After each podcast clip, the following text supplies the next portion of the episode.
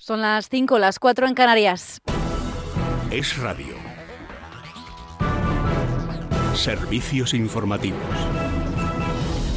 Saludos, ¿qué tal? Buenas tardes. El País Vasco es una de las comunidades autónomas con más déficit en la seguridad social. En concreto, acumula casi 25.000 millones de euros de déficit en pleno debate sobre el acuerdo entre PSOE y PNV que traspasará la gestión de la seguridad social al gobierno vasco en dos años. Alicia González. Un dato que ha trasladado el propio Ministerio de Inclusión, Seguridad Social y Migraciones. En 2022 el País Vasco cerró el año con un balance negativo de más de 3.100 millones entre los ingresos por las cotizaciones y el gasto por las pensiones. En 2021 fue algo menor, pero también superó los 3.000 millones. En total, desde 2013, año en el que el Ministerio comenzó a facilitar este tipo de datos, País Vasco acumula, como decías Verónica, un déficit en la Seguridad Social de casi 25.000 millones de euros. Déficit que va a seguir existiendo a pesar de que en dos años el País Vasco asuma la gestión del régimen económico de la seguridad social en su territorio. Las pensiones vascas, eso sí, van a seguir siendo sufragadas con las cotizaciones de todos los españoles. La protagonista del día tiene nombre y apellido, Nadia Calviño, que será la próxima presidenta del Banco Europeo de Inversiones. La propuesta oficial se hará la semana que viene, pero este viernes la vicepresidenta primera y ministra de Economía ha logrado los apoyos necesarios para su candidatura. Sucederá en el cargo al alemán Werner Hoyer y su mandato durará seis años. Tras conocerse la decisión, Calviño se ha mostrado muy satisfecha. Será la primera mujer que presida esta institución clave en la Unión Europea.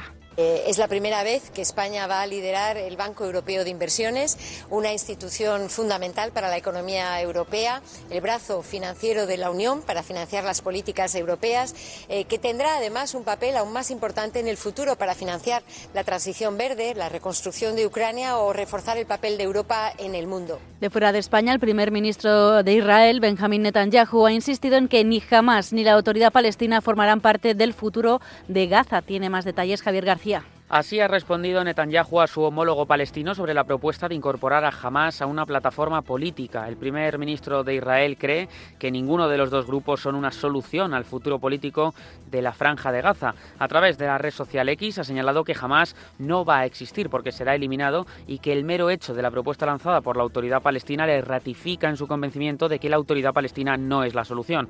Unos comentarios que siguen la línea de los pronunciados por el propio Netanyahu el pasado fin de semana cuando prometió que impedirá cualquier tipo de influencia de Palestina sobre la franja de Gaza cuando termine lo que denomina la operación militar contra el enclave y Hamas, al entender que ambas entidades están unidas en su compromiso para destruir al Estado de Israel.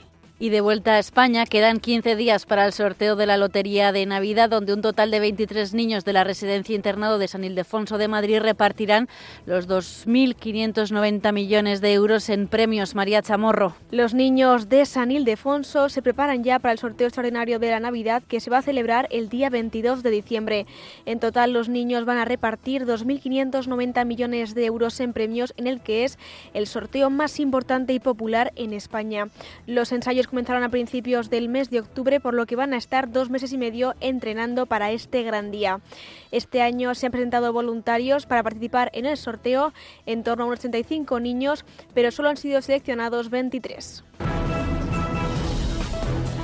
Deportes, Sergio Valentín, buenas tardes. Buenas tardes, Carlo Ancelotti. Ha hablado en rueda de prensa. Mañana el Real Madrid juega en Sevilla ante el Betis a las 4 y cuarto de la tarde y cuando parecía que el debate de la portería estaba cerrado, el técnico ha dejado la duda en el aire. Hay dos posibilidades, Kepa y Lunin.